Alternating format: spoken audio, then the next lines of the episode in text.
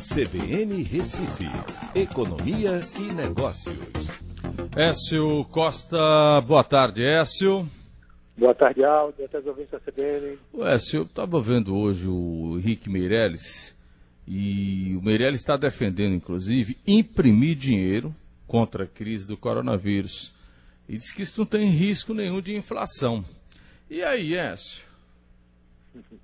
Veja, Aldo, eu não concordo com esse posicionamento, certo? Eu acho que imprimir dinheiro sim traz inflação. Agora, é, emitir títulos, disponibilizar o crédito, é, de certa forma é algo parecido com isso. É uma política fiscal também, mas é uma política fiscal um pouco menos danosa do que é, fazer a, a, impressão, promover a impressão de dinheiro, certo?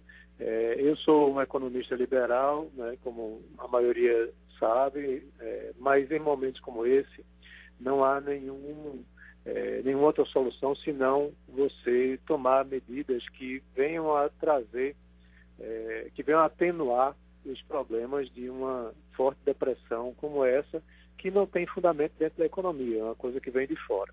Né?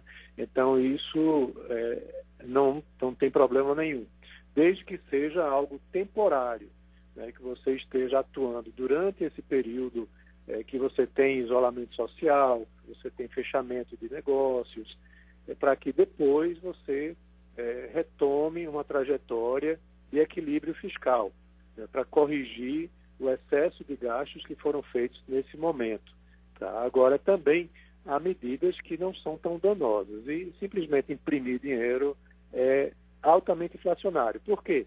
Num primeiro momento, a pessoa vai ter aquela impressão que está com muito dinheiro, mas depois a inflação, até por excesso de dinheiro circulando na economia, a inflação pega. E aí o salário da pessoa no momento seguinte já não vale mais o mesmo que valia no período anterior. Já visto que os salários só são reajustados anualmente. Então isso termina sendo empobrecedor né, para a população. Agora, quando você faz programas de transferência de renda, é, é, como esse que está sendo feito com o Corona Voucher, né, e políticas de crédito, desde que cheguem realmente na ponta, né, que é o grande problema que a gente está vendo, né, que as empresas não estão conseguindo, aí é outra história, né? Para, em tempos de crise, né, tem que ter muito cuidado também para não tomar decisão assoberbada, né? né? Se aí complicar mais na frente. Agora você veja, a gente está fechando o mercado agora, as moedas estão em baixa, mas a bolsa está respirando um pouquinho, viu, Écio? É, a bolsa está subindo bastante, né? 3,36, está aí chegando nos 79 mil pontos. É, tem muito a ver com o Bernie Sanders, que é, disse que não vai mais concorrer à eleição, então americana, né? Então isso ajudou a bolsa americana e está ajudando a bolsa brasileira aqui também e termina seguindo nesse mesmo compasso.